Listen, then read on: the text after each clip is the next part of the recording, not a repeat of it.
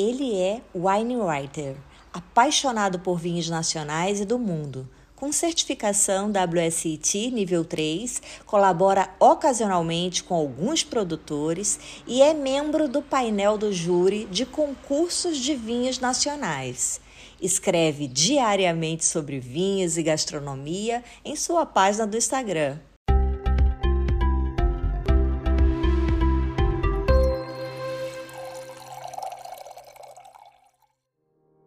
Bem-vindos ao Bacocast, um podcast que é um verdadeiro brinde aos seus ouvidos. Eu sou Daiane Casal e por aqui irei compartilhar informações, curiosidades, experiências, conversas, tudo sempre relacionado à bebida de Baco.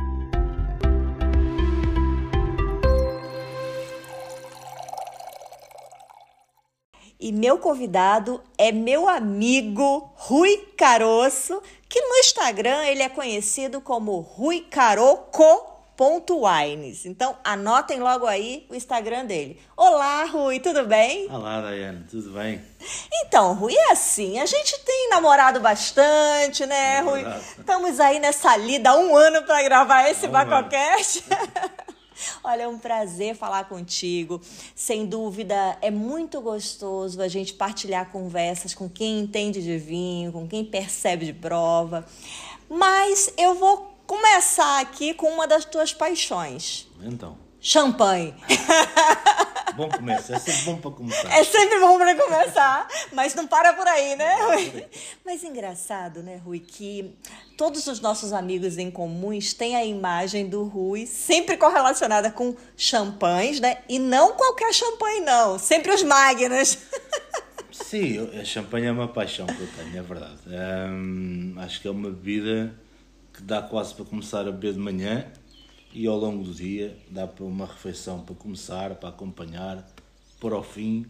É uma vida muito versátil e com uma finesse incrível que, que me apaixona. E depois dentro dos champanhes há um mundo há um mundo por descobrir, não só nas grandes casas e nas grandes marcas, mas todo este movimento de democratização do champanhe, onde hoje em dia consegue-se comprar champanhes ótimos a preços muito mais a preços acessíveis que que aliás há, há até alguns que rivalizam com, com, os preços dos nossos espumantes, mas vamos a falar de 40, 50 euros, 60 euros, já se compra um, um belíssimo champanhe, o que torna a pro... de vinharron, claro, de pequenos produtores, não, não, das grandes marcas, porque essa acaba por se pagar sempre a, a marca, como é evidente, mas temos acesso ao melhor que se faz em champanhe, nos vários crus e nos vários grandes crus, com... é só uma questão de um clique de um na internet e procurar. Claro. E mandar vir. Rui, é, eu ia te perguntar exatamente por que, que você gosta tanto de champanhe. Você já é, falou bastante aí disso, dessa versatilidade né, dessa bebida e tudo. É, mas é sobretudo a finesse. A finesse. A finesse. A finesse. É, é uma bebida fina, com uma bolha delicada, com uma mousse. Não, e depois, não sei se é do Chardonnay, do Pinot, que são duas das minhas castas favoritas. Tu já gosta bastante dessas adoro, castas? Adoro okay. Borgonha. Um, e daí se calhar, bem, mas a maneira como aquilo é feito é, é fantástico, é uma vida fantástica. Rui, dentro da, da, da apelação, né, da champanhe, a gente sabe que é dividido em cinco regiões ali. Essas tuas provas, quando tu fazes de champanhe, tu procura sempre correlacionar a sub-região? Uh, porque a gente sabe que em algumas determinadas sub-regiões produzem muito mais a Chardonnay, outras muito mais é, know-how na Pinot, né? E, e a Meunier um pouquinho mais ali para o canto, em Marne. Hum. E, o que, qual, como é que tu administra, como é que tu organiza as tuas provas em termos de fixar aquela informação? Porque é muito, muito vinho, né? É. E para que fique organizado no teu cérebro mesmo, é, correlacionando o que tu tá na tua taça com a própria sub-região. É, eu procuro. Assim, eu tenho as minhas preferências de. de e quais são? Começa por aí. Champanhe. Eu gosto, por exemplo, eu acho que a principal diferenciação que se pode fazer é, champanhes mais focados na pureza da fruta, tá. mais cristalinos, mais diretos, e outros mais complexos, com aquelas notas todas de autolíticas, brioche, brioche e, de, e de padaria, e dessa coisa. Eu gosto mais dos primeiros. Só aqueles, por exemplo, os terroirs da Avise ou da Monet. Adoro, adoro aquilo. Depois, aqueles mais complexos, também gosto, mas não são tanto a minha praia. Mas são belíssimos champanhes na mesma. Os Meunier associo, isto grosseiramente falando. Sim, é sim, nada, claro. Associo mais um champanhe mais vinoso. Ou seja, muitas vezes ele também é misturado com, com Vin Rouge, às vezes. Ahm, e que é um champanhe mais adequado até a acompanhar com alguns pratos da nossa gastronomia, por exemplo. Ahm, Mais gastronômicos mesmo, é né? Pede mais- comida, o, né? O Menet é mais, é mais vinoso, é mais vinho, tem mais estrutura, mais, mais e pronto, e depois é mais ou menos assim, claro que não sou eu que levo, não sou eu que levo sempre todos os champanhes, Sim, bem sim, pelo sim. contrário. Há, há- tenho muitos amigos que também são tão ou mais apaixonados do que eu por champanhe e que partilham muitos dos seus champanhes comigo e eu os meus com eles, como é no- nos vinhos, nos meus almoços e nos jantares que a gente faz. Mas hum, basicamente é assim. Vai, vai, vai selecionando então pelo estilo mesmo do, do produto É, em quando- si. Normalmente nós selecionamos os vinhos que vamos levar. Ok. E depois, consoante aquilo que depois aparece à mesa, nós depois pedimos a comida que achamos que, que mais se adequa. Aquilo, Ao né? vinho. Claro, claro. Só É, se escolher, "Ah, vamos comer um determinado prato, então a gente depois escolhe os vinhos em função do prato. Nós normalmente levamos os vinhos e depois escolhemos o que, o que é que se adequa mais aos vinhos que cada um trouxe. E é interessante sempre também aproveitar aqui o espaço que a gente está falando de champanhe, né, Rui? É, deixar a informação para quem não conhece ah, que a região da Champagne só tem uma apelação, né? Que é Champagne. Champagne. E subdividida em cinco, em cinco sub-regiões e que as castas produzidas em maior corpo, né? é, são as três, a Pinot Noir, a Chardonnay e a Pinot Meunier. Mas é, tem umas, umas pequenas quantidades de outras castas que os Pinot produ- Blanc. é, Pinot Blanc, que, que, que os produtores brincam ali naquela alquimia. E isso que eu acho tão curioso no champanhe, Rui, é que para produzir uma garrafa e conseguir o estilo da casa, porque a gente sabe da problemática climática na região da Champagne, né? sobretudo com as geadas, etc., é, tem, é, eles, para eles conseguirem aquele estilo todos os anos, é necessário realmente um grande enólogo, óbvio, grandes vinhos, mas a alquimia na ação de fazer o blend ali e juntar tudo isso é que é fantástico. E são mais de, muitas vezes mais de dezenas de vinhos compostos para poder produzir aquele estilo da casa, A né? Krug, eu acho que o expoente, o expoente máximo desse grau de, de complexidade é a Krug. A Krug, em certos cuvês deles, chega a integrar 235 vinhos. É enlouquecedor. É inacreditável. Inacreditável. Tem noção do que, que é mais de 200 vinhos para compor um vinho? vinho. É Um vinho. É por gota, é, Rui? Mas é incrível.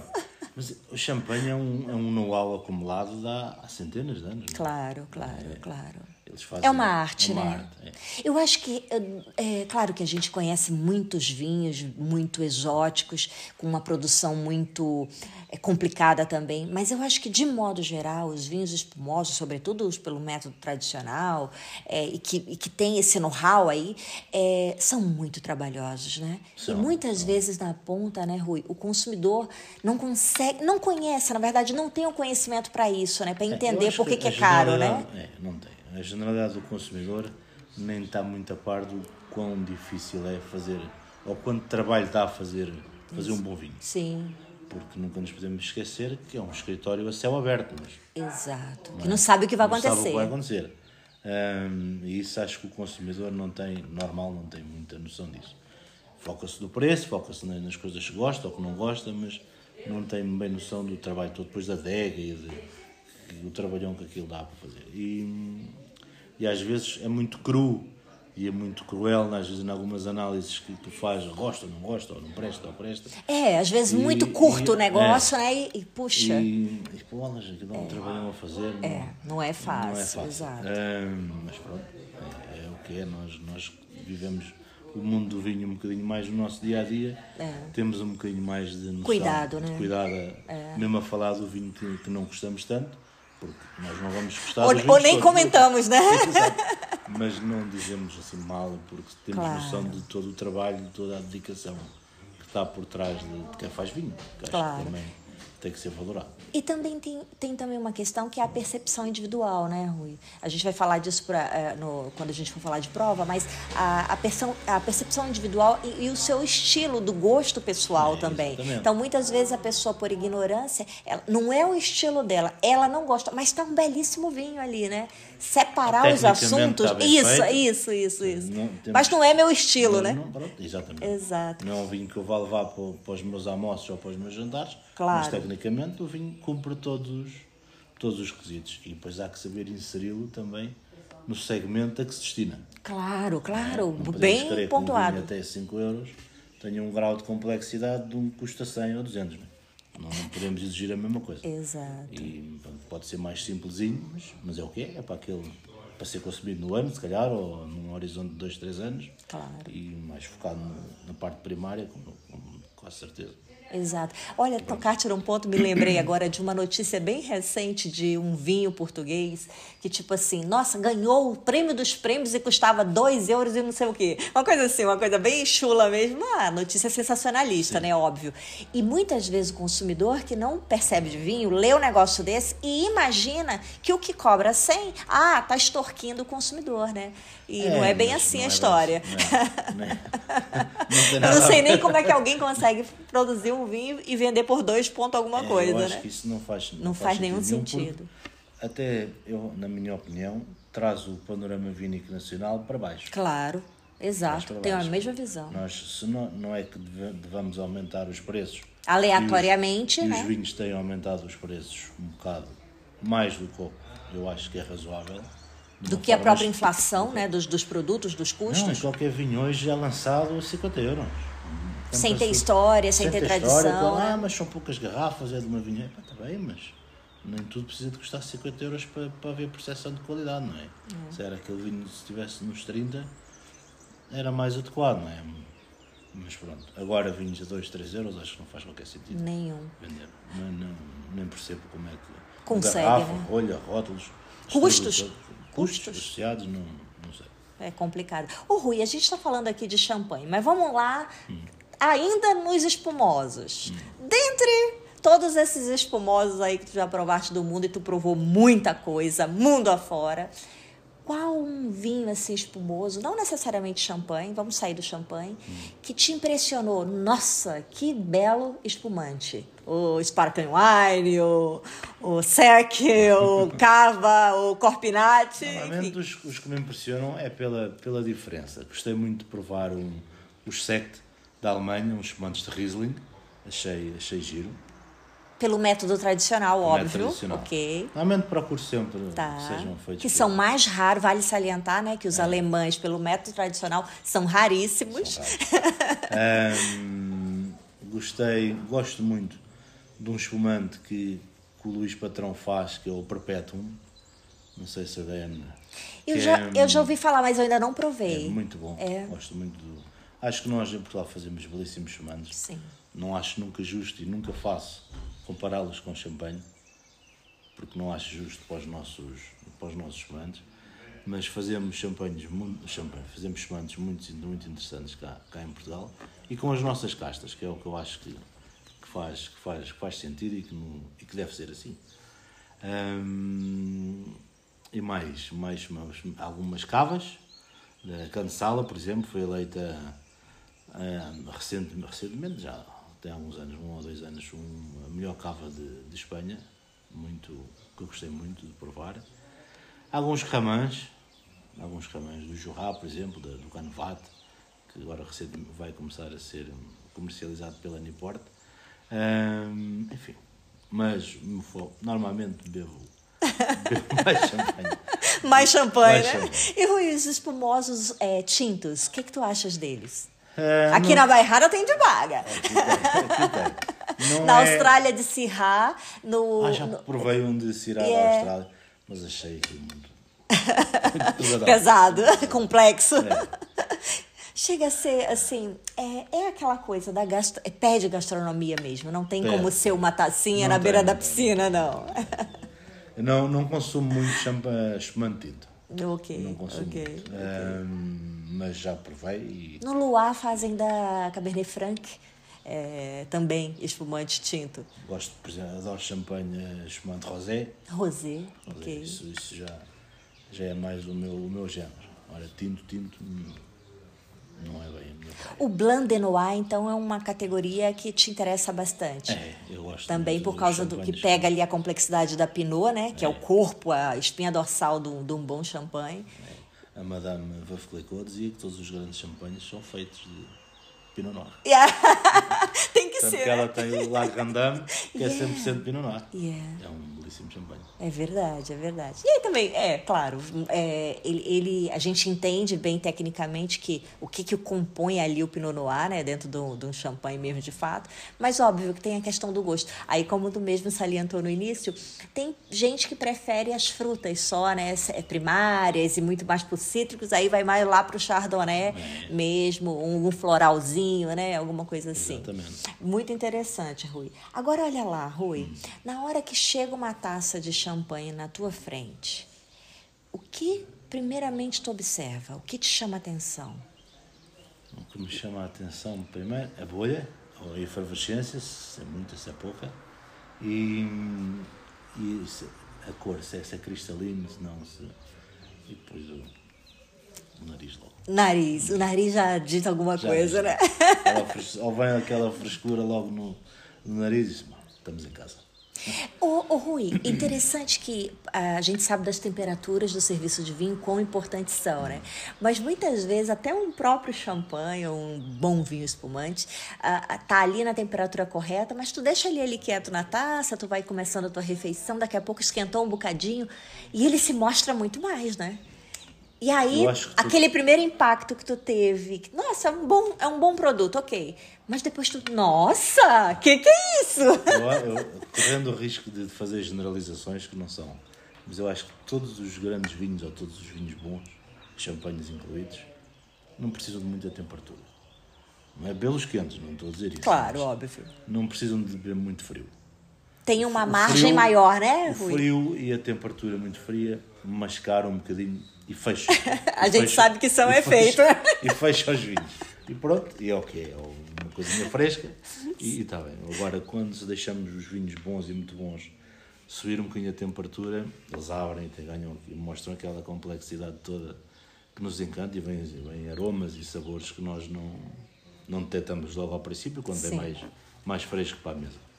Eu, Rui. eu gosto muito de fazer esse exercício, tanto que ne- normalmente quando eu almoço fico, acabo sempre com uma montanha de copos, que eu não deixo os copos irem embora. Vou, É igual o Paulo, não mexa nas minhas taças. vou provando depois às diferentes temperaturas ao Claro. longo Esse do- seria o ideal, nem sempre dá, né, pra gente É, fazer dessa sempre forma. dá. É, mas É, esse seria o ideal. Mas, é, mas gosto de, de fazer isso naqueles restaurantes onde tenho mais confiança. Sim, Já sim. me conhecem e não perguntam, posso levantar algum copo? Não, melhor não. Não, este já pode. Mas não mexem sem. É. muito. É bom fazer isso. Sim. Rui, a, a gente sabe que tem essa técnica, por exemplo, você não tem um produto tão bom, né? Hum. Pra oferecer a quem tu tá ali oferecendo, eu digo, um serviço de. Às vezes até um próprio produtor que trabalha com vinhos mais ligeiros e tudo. Então a técnica é sempre essa: baixar bastante a temperatura. Fica um refrescozinho. Fica um refresco e a pessoa nem percebe ali, né, o que tá. E às vezes há pessoas, há pessoas e nós, todos nós temos amigos que não são todos entendidos em vinhos como nós, não é? Claro, claro. E, e não vamos abrir certo tipo de vinhos porque as pessoas também não percebem o que estão a beber. Exato. Não fazia sentido. Não faz sentido. Ahm, e então são vinhos ótimos para. E elas depois gostam de bebê-lo mais fresco, porque não? Dá-lhes a. Aí é diferente, né? É. É, olha, muito interessante isso que você está falando, porque é até um assunto polêmico. É, é aquela coisa, nós temos na nossa adega algumas pérolas, né? Só que pérolas que a gente até. é, não somos egoístas, a gente gosta de partilhar, né? Só que assim, partilhar com uma pessoa que nunca colocou um vinho na taça, não, É, tem- vale a pena, Não né? é ser, não é ser snob ou, não querer partilhar o melhor que temos com essas pessoas. Não tem a é- ver não com tem a ver isso. com É que não vai perceber nada. Não vai perceber, não vai É, valorizar. exa- e ela vai dizer, exato. ah, não, não gosto muito, ou, não, porque tem muita complexidade, ou tem uns, uns aromas que não são Às vezes até joga fora. Ai, que. Eu já passei por uma dessa, Rui. brancos velhos, nem toda a gente gosta, por exemplo. Exato, exato, nem, exato. Nem toda a gente aprecia. Por isso acho que mais vale dar uma experiência. A também sabemos escolher vinhos bons de, de preços mais, mais razoáveis, e Claro. quer nos entradas de gama que há, quer nos, na, na gama média, hum, sabemos escolher esse tipo de vinhos. E, e é muito mais agradável para essas pessoas que se calhar estão habituadas a comprar vinho no supermercado, onde estão um bocado limitadas às marcas que há, pronto, Claro. que, é o, que é o que há. Mais ligeiras, Mas nas né? garrafeiras há outro tipo de vinhos Claro. ah, e das lojas de especialidade há outro tipo de vinhos que nós sabemos comprar e que as pessoas não têm acesso e quando provam, epá, que fantástico, onde é que compras isto? Mas, ok. É. E, e, e dá-se essa experiência, porque nós também não temos que ser chatos. De, Óbvio, de óbvio. Não, tens que ver São vinho." contextos diferentes, Contextos né? diferentes, Contextos contextos diferentes. É, eu falei jogar fora, lembrar que em, em situação de prova a gente joga tudo fora mesmo. Não é nesse contexto. É num contexto de uma refeição entre amigos, né? Que você vai quer abrir um, um bom vinho, mas se o amigo entende vinho, né? Exatamente. O Rui, na atualidade, há mais coisa, menos coisa aí de entre 90 a 100 países que produzem vinho pelo mundo. A gente sabe que Itália, França e Espanha, elas estão aí despontando, representam hoje pela OIV, o último dado, Rui, 46% da produção mundial. Tu tem noção que é quase metade da produção mundial em três países, né? Mas se somarmos alguns dos outros países aí, mais vinhateiros que a gente também já conhece, já é mais sonoro no nosso ouvido, são aí 12 países que detêm 80% da produção mundial. Tu tem noção? Ou seja, a maior produção está concentrada na mão de poucos países. Claro que pelo contexto histórico, cultural e até econômico dessas regiões, né? Então, todo esse movimento econômico em cima do vinho, na tua opinião, é, quais são, de fato, os melhores países que produzem vinho? Sério. Isso é muito difícil de O responder. Rui é um bacolova, não tem como. Não tem como. Algum país, Rui, vamos lá. Um país assim que tu goste muito pelo contexto geral dos seus vinhos como um todo. Não só um item ou uma situação. Mas, olha, uma pátria assim, referência.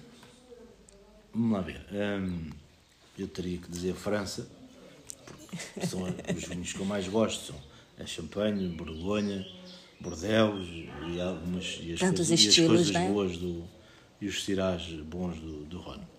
Não sou muito fã de, de, do Jura e de, de, de outro tipo de, regiões, embora tenha alguns produtores ótimos que eu gosto lá no, no como no Ganevá, por exemplo. Hum, agora, aquele país que, que eu consigo dizer que gosto de quase tudo o que eles lá fazem e da gastronomia é a Itália. Olha, somos dois. da gastronomia, sobretudo. eu, e, su- e acho que não há vinhos melhores para, os- para a gastronomia italiana do que os vinhos italianos. Nós Sim. podemos, ah, mas os nossos vinhos também são bons, e são bons, não estar a dizer o contrário, os espanhóis também, e os franceses, mas para a gastronomia italiana, É impressionante. Eu né? acho que como casa casa, mesmo né? é É, como casa, né? É os vinhos italianos. E eles têm uma diversidade gigantesca de castas e de, e de vinhos e de estilos e de regiões Exato, exato. que para nós conhecemos aquilo tudo é um, é um trabalhão, não é? É. Mas é muito recompensador. Eu hum, adoro, adoro, adoro vinhos, vinhos italianos. Tem algum vinho italiano assim que tu gosta mais, assim que te chama mais atenção? Hum, eu adoro Brunello, eu, gosto de Sangiovese, mas depois também eu gosto imenso de Barbarescos e de, de Danebbiolo. gosto. Teu coração é muito volátil, consigo. Rui. Exato, não, não consigo dizer. Mas ah, ando agora os vinhos do, do Etna. Sim, sim, sim. A denominação de origem, né? Aham, aham. Maravilhosos. Quais são as características em especial do- dos vinhos do Etna? São, são secos, secos, secos, como todos os italianos, não é? Mas depois tem aquele, aquela salinidade, também estão ali ao pé do do mar. Na frente, né? aquela salinidade e, e aqueles minerais todos próprios que estão por baixo Do da- solo do vulcânico. solo, dos solos vulcânicos que lhes dão um, Sensações únicas. únicas, é verdade. Eu, a Etna tem sido uma, uma, uma paixão mesmo eh, dos últimos tempos. Amo os clássicos, Bornelos, Montalcino, claro, os Super Tuscans, com, com, os, com os blends de Bordeaux também. Depois cá em cima no, no Piemonte, não, não querendo deixar a Campania, com os Aglianicos e com, é fantástico. É muita os- casta, é né? Muita casta. É muita casta. casta. Os brancos com carricante e com. É, fazem muitas coisas muito boas.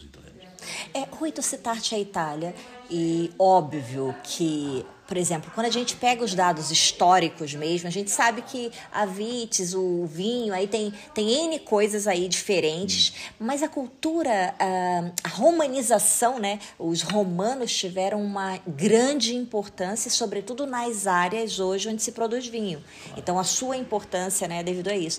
Então, a gente, é óbvio que remeter à pátria inicial, no sentido de maior quantidade, né, em produção vínica, né, e, e expansão da cultura como um todo, né, é, é muito, é muito, é, até fácil de se entender o porquê que a gente remete logo à Itália e hoje é o país que mais produz vinho no mundo, né, sempre estava ali naquela, durante muitos anos ficava naquela briga, França, Itália, um, um ano era um, outro ano era outro, mas agora nesses últimos anos realmente teve uma quebra grande na, na França e uma subida interessante na Itália e se preservou ali já. Eu acho que eu não tenho a total certeza, mas eu acho que tem uns quatro anos ou um pouquinho mais que tem ali sempre Itália, Sempre. Itália, sempre Itália.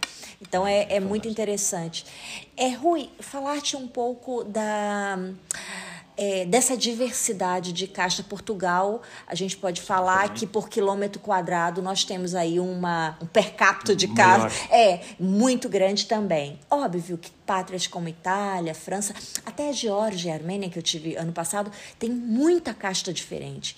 E aí, é, pegando um dado aí também da, da OIV, ampelográfico, 5 mil castas catalogadas ampelograficamente com, escute você, Rui, 80 descritores de cada casta. Tu tem noção do que é isso?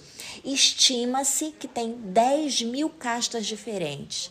E olha, o mais curioso, 40 mil nomes diferentes de uva. Então significa que as sinonímias, né, os nomes diferentes da mesma casta em muitas regiões já é algo Já é. comum, né? E muitas vezes nos confunde como um todo, falando população que consome vinho. Nossa, nunca ouvi falar nesse nome, né, nessa casta e tudo. São as mais comuns que nós correlacionamos mais fácil. Mas tem castas que têm o mesmo nome e, vários e é, o o nome diferente, desculpa, na mesma casta. É muito curioso É tudo muito isso. curioso. É o E mundo, né, também Rui? Estes nomes também vêm às vezes dos pequenos dialetos regionais, Exato, exato. Toda Como o gente faz Líbano, como. É, yes, seu yes, quintal, é. É, é. E depois há algumas especificidades de linguagem mais regional chamavam, tinham um nome próprio para É, aquela casta exato. e foi ficando. E Exato. foi ficando. E, e, e é assim, né? E naquela região é conhecida daquela forma. então. E do outro lado do planeta, não. Exatamente. É, Rui, a gente está falando um pouquinho aqui de vinhos do mundo. E eu, é, tu falaste da, da França de primeiro, de, do- das tuas principais, é, depois Itália, né? Agora me diz uma coisa. A gente sabe que produz vinho bom para todo lado no mundo. Qual um país assim exótico que tu provaste vinho? Nossa, que isso surpreendeu. O que, que é isso? Produzir nisso? Nunca ouvi falar. Eu achei ah, o expoente, é máximo, mas foi, por exemplo, produzir- produzirem Chardonnay fantástico no deserto do Itacama, no Chile. Como é que é possível? Bom, Da onde vai a água? Mas bom, de um produtor que é o Tara, e fazem um Chardonnay um bocadinho turvo, é certo, não é bem o meu estilo Tá. de, de à, à visualização. Eu gosto do vinho cristalino e, Limpo. e limpinho, mas aquele é um bocadinho turvo, mas em boca é Uma explosão, hein? Inacreditável. Muito bom. O Chile faz coisas, também investiu muito e contratou do- da fina flor da, Claro. da enologia mundial. É verdade. Mas. E para mas várias produz- regiões, para né, várias- Rui? para Várias regiões do Chile. Mas depois apresentou resultados e, são vinhos excepcionais. Eles têm um terroir fabuloso, com muita diversidade de terroir, que tem a capacidade de produzir muitas castas diferentes. Ano, início do ano passado eu tive lá de novo e eu visitei um produtor, Rui, que tinha um, um interesse especial em produzir castas italianas lá na região, lá no Vale do Colchagua. E eu achei muito curioso a forma com que eles estavam trabalhando ali essas castas italianas e já estão tendo vinhos muito bons, muito bons mesmo. Isso é só um exemplo exemplo, né? Da diversidade É, é, que as francesas dominam, né? O Chile hoje é, tem bastante produção de Cabernet Sauvignon, é, Chardonnay, enfim, N, N castas francesas também e que tem feito muitas coisas interessantes. Os vinhos, hum, as Chenãs da África do Sul também são Sim, Rui, bem lembrado, bem lembrado. Ahm, os cirás da Austrália, embora não seja o meu estilo de cirá, gosto mais dos do Rhône, de, de Hermitage e, de- e dessa zona, mas se provarmos um, um grange da Penfolds com, com anos, é uma coisa também...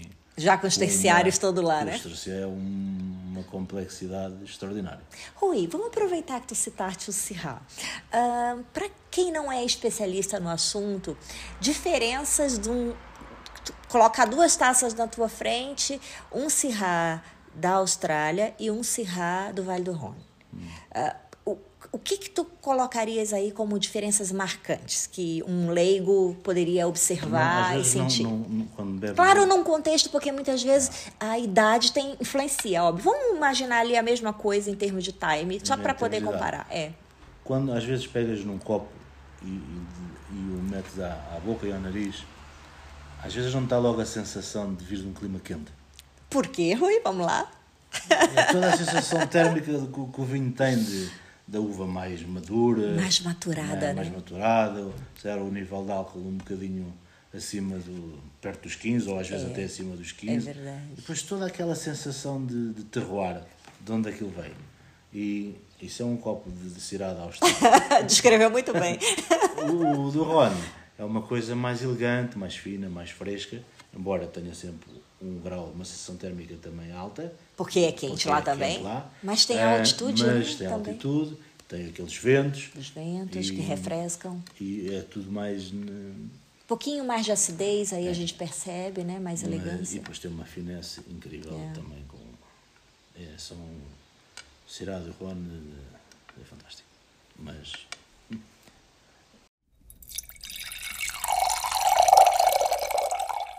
A enogastronomia é apaixonante, né? É uma, e é uma arte também, né? Uma arte. É uma arte. É, nós temos um amigo comum, que é o Paulo, nosso querido amigo, Paulo Duarte, que eu apelidei de monge, justamente por isso, porque na visão do Paulo, e eu concordo também, que o vinho ganha quando tá junto com a gastronomia. Então ele gosta muito de provar com comida. E você Eu também, né, ganha o vinho e ganha a comida e a experiência sobe um, um patamar grande. A experiência que, que é isso depois que nos cria memórias. Nós fixamos os vinhos e, e, as pessoas "Ei, pá, que- que-" E a conjugação do vinho com a comida e do, do sítio e da companhia é aquilo que nos cria as nossas memórias vínicas. E eu acho que a conjugação de, de escolher, tentar, ou não acertamos sempre, como é evidente, mas tentar escolher o prato certo para aquele estilo de vinho, quando se consegue. Ui, é um match. Rui, assim, ah, fala, dá um exemplo assim de um de um casamento perfeito. Casamento perfeito. É, um uma casamento coisa- perfeito. É uma coisa muito simples, por exemplo. Ah, vai lá. Uma baguete, acabadinho de fazer, um Ok. bocadinho de manteiga, Ah, peraí, fala um devagar. bocadinho de caviar, uma colherzinha pequenina de caviar Ui! e um champanhe. Já está. Já está. Pensa mais nada. Não precisa mais nada.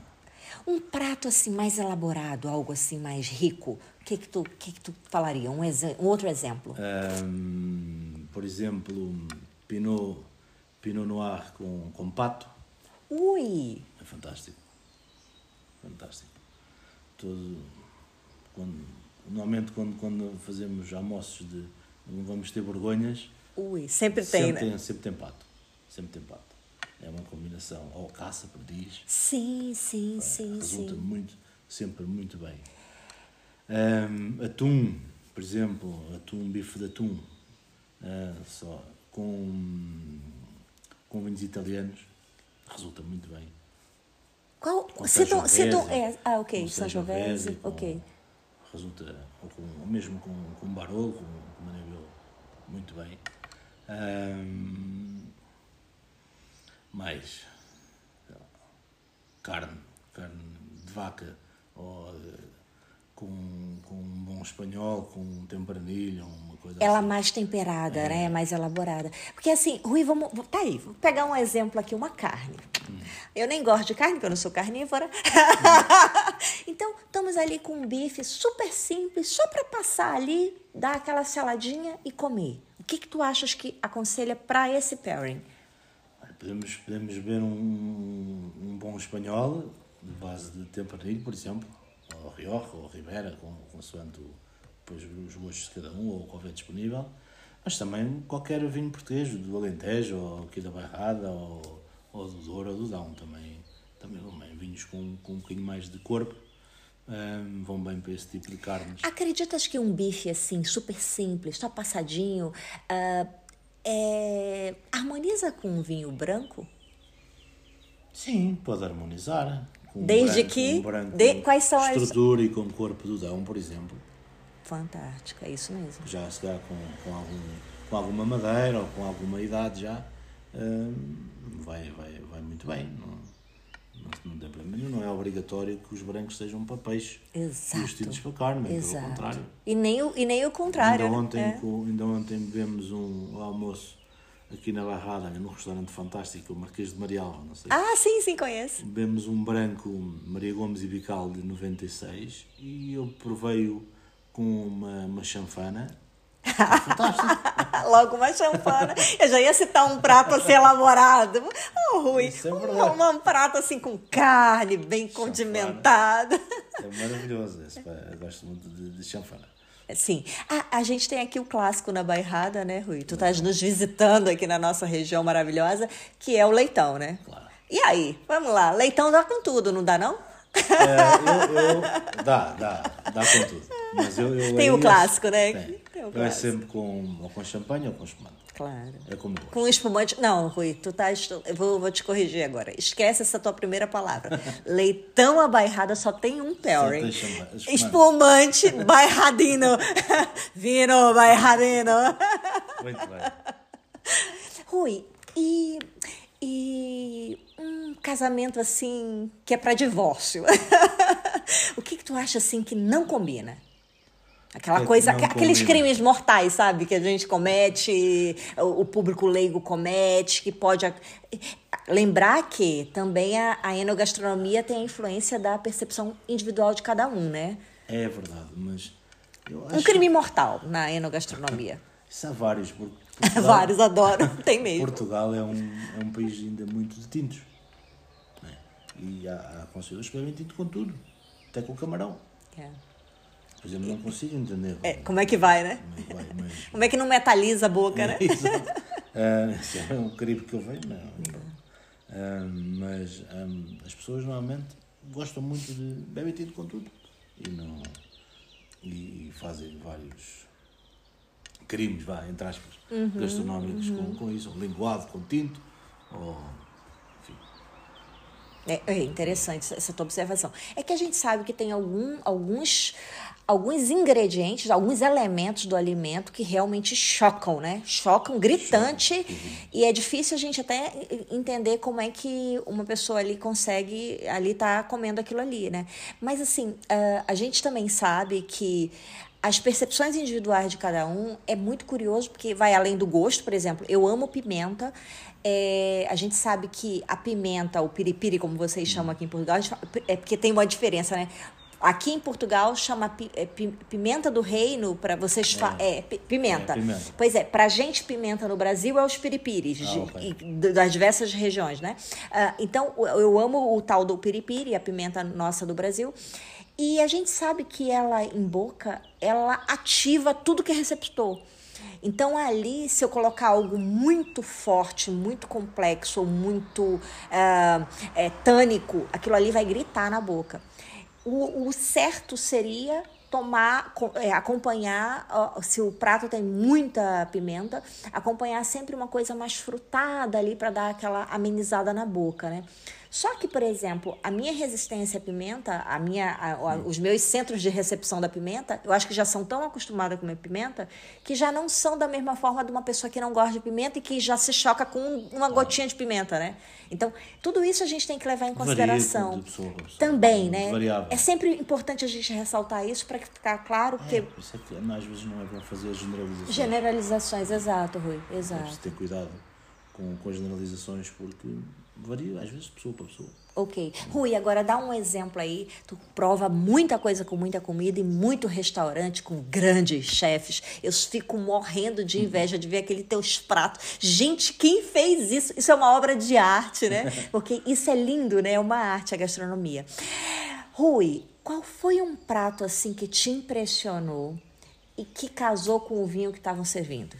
Algo assim marcante para ti nessa, nesse teu mundo de, de enogastronômico. É, isso é muito difícil de responder. São tantos, né, Rui? É verdade. Um recente, alguma coisa mais, mais uma memória mais rápida. Ah, olha, uma, um, boa ideia. Um, foi um bife de atum Tá. que eu comi no Magano. Ah, bife de atum sim, dos Açores, só daqueles que é. Só tec-tec, passadinho, né? tec-tec, não é mais aham. de cru por dentro. Sim, só. sim.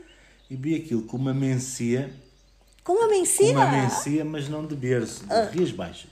Ok, mais De um fresca. produtor fresca, Aham. com 11 graus e meio de álcool, não tem mais. Ok. E hum, de um produtor que é o Pedro Mendes, que ele faz, é Porto de Alvarinhos, e depois tem alguns pequenos coisas de, que faz fora da casta Alvarinho. E então fez este mencia, e ele faz também outro mencia com cainho tinto. Cainho tinto é o equivalente à nossa tinta miúda. Só que curioso. E hum, olha, foi um pairing excepcional. Esse, Que curioso. É, o atum já é um, um- uma coisa mais. Apesar de estar só grelhadinho, mas é, realmente tem sentido. Acho que isso aí ia Muito funcionar muito bem mesmo. Olha, Foi belo exemplo. Anotem aí, Bacolovers. Rui, a pergunta que não quer calar é a de cara. Quantos vinhos tu já provaste? não faço ideia. não faço ideia. Eu acho tão, tão piada alguém perguntar isso. E eu pergunto sempre dos amigos brincando e tudo, porque realmente é incalculável, né? Incalculável. É, eu acompanho uma pessoa no mundo dos vinhos que é um, um- que escreve também sobre vinho há muitos anos, é um senhor muito importante aí, e ele anda com um secretário, né, óbvio, que é para abrir o computador e tudo, e fazer todas essas anotações das provas dele. Então, ele sempre fala, provei, não sei, exemplo, 41 mil vinhos, não sei das quantas em tanto tempo. Eu fico, gente, esse é eu pensava que eu era disciplinada, mas esse é disciplinado. Porque eu até esse ano, Rui, eu coloquei nas minhas metas do ano. Eu vou anotar todos, Todos os meus vinhos. vinhos. O quê? Não consegue. Na semana seguinte eu já tinha passado 20. eu já tinha- é muito complicado porque a vida é muito versátil, né? Então, por exemplo, hoje tu tá com a anotação na mão, amanhã tu não tá, depois tu é surpreendida com um vinho do nada. Então, assim, é, é muito complicado. É muito complicado. Mas, mas tu provas muito, né, Rui? Tu tem uma ideia, assim, que um número que gira por ano que tu tens provado nesses últimos Não, não anos? Nem tem ideia. Não, nem tenho ideia. Ok. Não sei mesmo dizer. Ok, tá Não bem. faço mesmo ideia. Eu já ia te perguntar se tu tem uma rotina de contabilidade vínica, mas é como a minha, é complicado, né, Rui? É, Porque eu tenho dias que não bebo. sim, sim, normal. Tem dias que não. Ok. para dar um Apesar de que a dose do resveratrol ficou comprometida, tu tem que tomar em cápsula. Dias que passo o dia a beber água. Faz, também sabe bem. Sim, sim, sim. Claro, claro, claro. Ô, Rui, ah, a nossa rotina de, de prova é muito ra- ah, hard, né? Como a gente fala, é muito intensa, mas como é algo que a gente ama, aquilo ali não se torna maçante, se Sim. torna gostoso, né? E muitas vezes a gente é surpreendido com o que colocam na nossa frente pra gente provar, né? Tu lembra, assim, de algum relato de... Puxa, Daiane, eu tava numa prova e colocaram uma sequência ou um vinho especial ou algum estilo, alguma coisa que me impressionou e por quê ali naquele contexto de prova? Ahm, vou dar dois exemplos. Tá. Um que me impressionou pela negativa, porque foi um flight. Num, eu faço, faço parte de alguns de júri de alguns concursos de vinhos Sim. nacionais.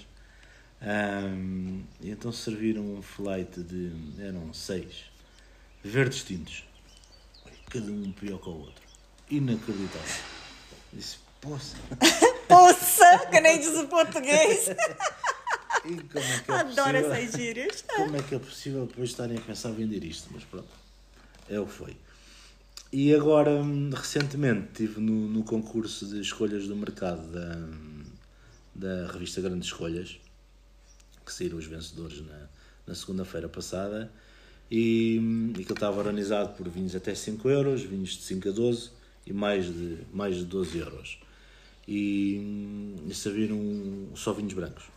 E serviram lá um, um flight de, dos, dos para cima de 12 euros que via-se que, que, o patamar de vinhos que estava ali a ser servido era era, era tudo às cegas, nós não sabíamos o que estávamos okay. a provar, não é? Depois tínhamos que classificar. Mas pelo que estava ali na taça. Estava ali, e, e, depois falámos um bocadinho quem estava com os outros provadores na mesa uhum. e era uma coisa distinta. Às vezes a gente em boca, o que também é bom, a gente provar às vezes as coisas às cegas, sim, sem saber, sim. dá-nos um, um banho de, de humildade. Oh, ai, e Rui, ficamos assim. Bem tocado esse ponto. É, banho de humildade, é isso é. mesmo. Nunca duvide Não. de uma pátria.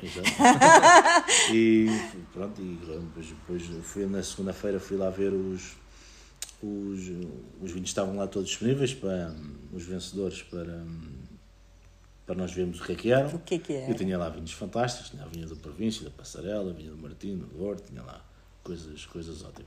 O, o estopo, né? Os topos. Por exemplo, entre outros, né? Claro. Rui, é, esse ponto é... João. Sim, sim, da, da São João, uhum, uhum, que é um, um vinho tradicional aí. É, Rui, uh, é interessante esse ponto que tu toca a arte da humildade, né? Porque muitas vezes Uh, o, o, o, fato da prova segue nos surpreender na positiva, né? E, e, nossa, mas é daquele lugar, ou daquele país, ou daquele produtor, enfim. Mas o fato é que uh, provar as cegas também faz com que o nosso cérebro não correlacione a imagem tanto da é. pátria como do produtor ou até do rótulo. rótulo. Exato. Que muitas vezes aquele rótulo que muita, uh, as, muitas empresas, grandes empresas, utilizam o dourado, aquela coisa lindíssima, né? E tudo. E o que está ali dentro do conteúdo. Mas, mas, aquilo que eu quero dizer com, com as provas cegas é, é, o seguinte: eu acho, eu aprendi uma, fiz uma vez uma masterclass com a, com a Karine Patrício, que ganhou, foi uma melhor sommelier uhum. portuguesa, que trabalha na, na Josprum, do Riesling, na Alemanha. E ela disse-nos que hum, eu fixei e registrei que as provas cegas, o, o que nós devemos de aprender e devem servir é para nós fixarmos os clássicos, ou seja, o que é que é um tempranilho, o que é que é um Cerrado da Austrália, o que é que é uma Toriga Nacional, o que é que é um Malbec, o que é que é um Pinot, um Chardonnay, um Riesling. Claro. Ou seja, nós termos as nossas balizas mentais. Hum, isso, isso é que é importante, fazer este tipo de prova vários copos, olha, isto é um Sangiovese, isto é um... Para isso, né? Isso, isso é que deve... Uh, depois... Porque é as variações são muitas, o, né? É. Enquanto não tivermos isto bem assente, não vale a pena. Não vale a pena porque não vai conseguir não chegar vai, lá. É. Claro, depois é sempre graça, a gente tenta adivinhar. Sim, e, aí é brincadeira entre é, amigos, é, né? É, entre amigos, mas a nível a De sério, prova, profissional, uh-huh. servem para isto. Um, e essa história do banho de humildade é verdade, porque se a gente virmos um, um barca velha, um Lafite ou coisa, não vamos nunca dizer mal do, do vinho se estivermos a ver o rótulo, né? Claro. Então, até vamos dizer os maiores elogios. Mas às vezes, se os provarmos, não estou a dizer esses, mas eh, às cegas, podem ter surpresas menos, menos agradáveis. Por outro lado, uh, uh. por outro lado, eu também gosto de ver os rótulos, porque se eu, por exemplo, se eu pudesse fazer amor com a Cláudia Schiffer, gostava de ter as luzes acesas. Não gostava de estar às escuras, não é? Okay. Não, sim, sim, bela analogia. É, Rui, a, a, gente teve a experiência de provar um vinho juntos, é, não sei se tu te lembra do Tejo, e que o vinho era. Eu nunca tinha provado aquele vinho, e o vinho realmente. Qual, qual? O IPO. Ah. Para mim, ali foi uma bela de uma, uma descoberta. Bela. Já o provei é. outra vez num jantar vínico do que o Paulo fez no, no quarto inglês e o vinho é excepcional. Exato, exato. E voltou a confirmar. É, não é? Quer dizer, para mim ali, aquela prova, eu, nossa, como é que em Portugal já se está fazendo vinhos, assim, e numa região que teoricamente era o, era o patinho feio, né? Mas Pinhal da Torre, uma coisa. É, todos os vinhos são muito bons. Todos os vinhos são é. belíssimos e é. são tão pouco apreciado. Ainda, né? Ainda. É, muito mais para o mercado internacional, né? É impressionante. Mas é por causa da, da região onde está, não é? Claro, claro. É difícil vender eh, por isso tudo que, é... que não seja dor, Alentejo, Exato. a Barrada e a Ilusão. Sim, sim, sim. Não, não é fácil. Não o é. Tejo, o Tejo, o Alentejo representa 40% do... 60% do total de vendas nacional. Não é brincadeira Depois os outros 40 é para as outras regiões todas. Sim, sem dúvida. Rui, a estratégia para umas regiões assim, elas precisam se unir de fato para poder levar o seu nome em grande, né? A grande, como se fala. Ah. Eu acho que a única maneira dessa, das regiões crescerem é apresentarem produtos sempre de muita qualidade. Sim. Eu acho que o caminho é sempre pela qualidade. Claro. Porque se for para combater com preço, algumas regiões maiores vão claro, ganhar sempre. Né? sempre. Produzem mais, Exato. o preço por o preço por garrafa. Qualquer coisa que tiver ali vai, né? É, é, é pre... não, não, é, não manda a qualidade, quem manda é o preço, né? Exatamente. É outra história. Se eu competir com o preço, há sempre quem faça melhor. É. Portanto, as regiões mais pequenas, como é aqui na, na Barrada, em que a propriedade está organizada com minifúndio, né? São, sim, sim. São propriedades e parcelas pequenas, o caminho deve ser sempre, sempre pela muita qualidade. Sim, sem Eu acho dúvida. que isso a Barrada tem, tem feito. É, é tá caminhando, né? Algum, algumas deficiências ainda, mas já, mas já, já foi pior, já foi pior, é verdade.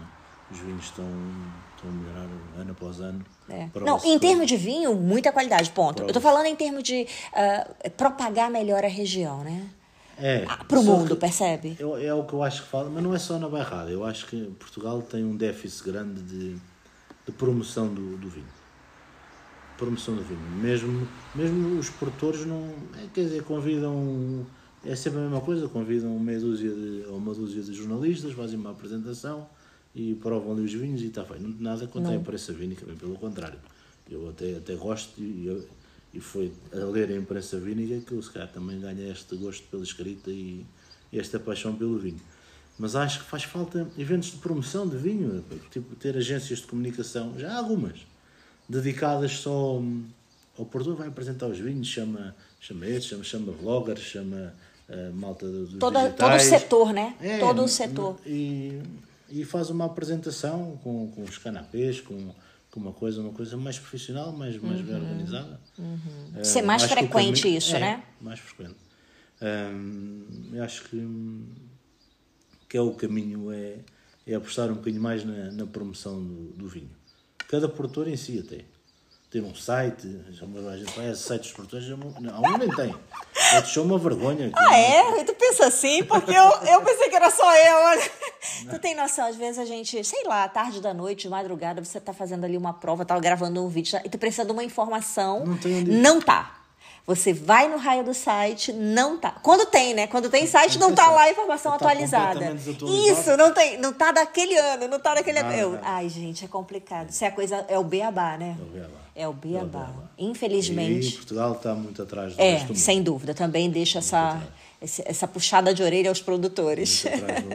estão trabalhando só a vites e o vinho. Aqueles que não estão atrás do mundo são os produtores grandes. Ah, exato. Eles têm estruturas. Claro. E, tem os setores né, que fazem isso e tudo. Mas é, eu acho assim, né, Rui? A cada safra, o produtor já tem tanto trabalho. Pequeno, vamos, vamos falar de pequeno não, produtor. Para ser o produtor fazer. Não, sim, sim. sabe como, mas, como é que Exato. Mas, por exemplo, a cada safra, ele tem toda aquela, tra aquela trabalheira da produção, vinificou, levou, colocou para estagiar, quieto lá. Nesse momento ele já sabe que ele tem que preparar ali a ficha, né, para quando for sair o vinho e tudo, e já ir atualizando o site. Hum, se não é ele especificamente, a, a empresa que presta serviço para ele, ou o que quer que seja. Isso é como se fosse um item do protocolo. Enquanto, no... eles, enquanto eles não mudarem o chip de verem isso como um custo Imagina custo um negócio desse. É como se comprasse uma máquina nova é, para meter rolhas. Ou, exato. É um, é um, faz parte do, do processo é, de, exato, de venda. Exato. É a parte final, que é a promoção do vinho. É. Que eles tiveram um trabalhão a fazer. É. Tiveram um trabalhão a fazer vinho. Depois não o promovem bem, é. para ficar na adega. É. E assim, por exemplo, por ser pequeno, ele não tem. E às vezes também, pois acham que o distribuidor é que tem que fazer esse trabalho. Só que o distribuidor tem montes de vinhos para distribuir, exato, não é? Tem várias marcas, não exato. pode estar a, a, privilegiar uns em detrimento de outros. Não, não, isso é trabalho do produtor mesmo. Promovem o portfólio é, deles, é. total. Mas agora, individualmente, tem que ser o produtor. Claro, a, claro. A e, se o, e se o distribuidor promove junto, mesmo aí é mais não, corpo, né? Mesmo que depois não o venda individualmente, porque também depois não é justo para o, para o distribuidor, isso é, depende do negócio de, ou do, do acordo de cada um Uh, mas o promover o vinho ajuda o consumidor a depois pedir o vinho e o distribuidor claro, depois vende. Né? Claro, não, sem mas, dúvida. Assim, às vezes não, não, não, não, não pensa bem na, nas coisas e acha que é mais fácil. Ah, o distribuidor é que tem que tratar disso. Não, Não é. não, é. O dono do, do- da garrafa ali é que é, tá, tá, responsável, também acho. sim. Mesmo sendo distribuído, eu acho que a promoção deve ficar. hum, Deve ser o produtor que trata. Então, ou seja, não fomos promover uma coisa que é nossa. Não é? Acham um terceiro é que vai promover melhor que nós. Não. Claro, claro. é? Exato. O Rui, voltando à prova. Uhum. Estamos ali. é, como é que é teu, o teu, a tua rotina de prova?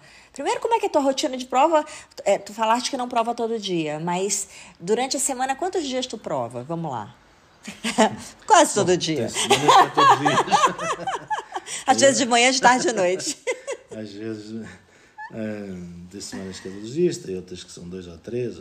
É, é variável. Não, Tá. não, não é uma, ou seja, não é uma rotina certa. Sim, tá. Não é uma rotina certa. Depende de eventos Pode, também, depende né? eventos, depende. pois, se há Eu normalmente gosto mais de fazer almoços do que, do que jantares. porque- Uhum. Mais tempo é, também, né? Mais tempo, ir deitar com a barriga cheia. Sim, é sim, sim, mais- sim. Hum, mas onde eu acho que hum, prova técnica a sério, com a boca limpa, é de manhã. Sim. Não Antes do almoço, né? Antes do almoço. É, quando se prova, é os, e os primeiros vinhos que entram no almoço são sempre muito melhores. Sabem muito melhor. provados É, do que, é. do, do, que É o já para o verdade. fim. Depois do trigésimo não vai mais. Mas, mas é, de manhã é que, é que ali, às vezes na associação de descansões eu vou lá fazer provas para, para a revista deles e hum, isso normalmente são de manhã, às 10h30, 11 antes do almoço estamos, estamos despachados e provamos ali 20 ou 30 vinhos e, e pronto, provamos e classificamos. E, e é diferente, é uma, Sim. prova, é uma prova diferente. Sim, sim. Você sente que você tem muito mais habilidade ali em termos de percepção, Está tudo né? Muito mais limpo, é, mais limpo, fresco. exato, A exato. boca não está contaminada. É, é Tá, verdade. É, é uma coisa diferente. Então, Para isso é de manhã. De manhã, né? Uma vez o, estava a falar com, com o Jorge, hum, o Jorge Moreira dos Vinhos Poeira. Ele Ah. disse: As provas, eu, uma coisa é estar a provar com os amigos. Agora, quando eu tenho que provar profissionalmente, eu é sempre no meu laboratório, sempre à mesma hora, sempre com os mesmos copos, sempre com a mesma luz. É sempre assim. É assim. E de manhã, Padrão, né? padrão. Padrão.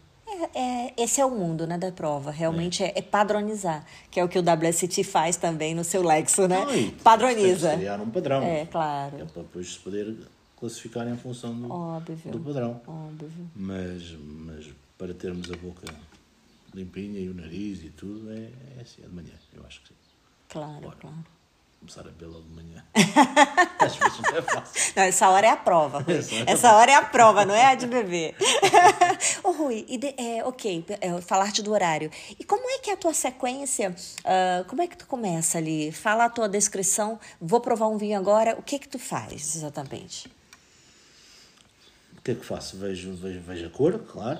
É um bocado como nos ensinaram no, no, no N7. Não é? Vejo a cor, vejo os aromas do nariz e depois a boca. Boca, conclui. Vejo, as- tiro as minhas impressões. Escrevo algumas notas no, no telemóvel, pronto. Pronto. Ou no papelinho. E já está, né? Os três principais É, steps é? mesmo, né? Não é preciso também, não, não, isto não é física quântica. Claro, claro. Mas depois as coisas que se escreve podemos romancear um bocadinho Claro. e dar um, contar uma história associada e transmitir alguma, alguma joie de vivre, que é aquilo que eu que no- faço na minha página do, do Instagram, é sobretudo joie de vivre e alegria de viver e deste sentimento de partilha dos vinhos Claro. com os amigos que, que nos vão acompanhando nestas, nestas aventuras, Nessas jornadas. nestas jornadas. Umas mais épicas que outras, mas, verdade, é mas verdade. Também, se fossem sempre excepcionais, não tinha graça. É, é verdade. Hum, e é assim, basicamente. é assim. Fantástico. Olha, Rui, ah, foi uma delícia falar contigo, adoro. o Rui é um mundo aí de experiência, de prova, ah, um grande provador mesmo, um grande conhecedor dos vinhos do mundo, ama, ama champanhe também, mas o mundo inteiro. O Rui, ele tem assim um coração um pouco volátil. mas, Rui, fala aqui pra gente finalizar um pouquinho. Tu tem alguns novos projetos que tu tá trabalhando, que tu te- quer desenvolver, alguma, alguma coisa que tu acha importante é, partilhar? É, eu comecei a, a escrever hum, uma rúbrica para, para a revista da Associação, para a revista Descansão, que é a revista da Associação de Descansões de Portugal. Um, e gostava de, de escrever para, para outras publicações. E, Está em aberto para isso, né? Gosto, ok. de, gosto de pertencer a algum. Aos, de ir aos júris do, dos concursos. Gosto de. Agora, para a semana, fui convidado para ir ao, a Alijó, ao concurso do- dos vinhos altos de Alijó, com a, pela revista Grandes Escolhas. Vai ser uma experiência gira. Sim, sim. E, e depois é. Quero visitar mais, mais produtores. Às, às vezes é um bocado. Também tenho família, tenho os filhos. não Conciliar, né, Rui? E estar sempre a, a sair também não é fácil. Mas sair um bocadinho de Lisboa e, e visitar estas regiões tão bonitas que o país tem. Sim, e Portugal é riquíssimo nisso, né? Nossa, como. São basicamente esses dois. Essas duas coisas que quero fazer com mais frequência. Vá.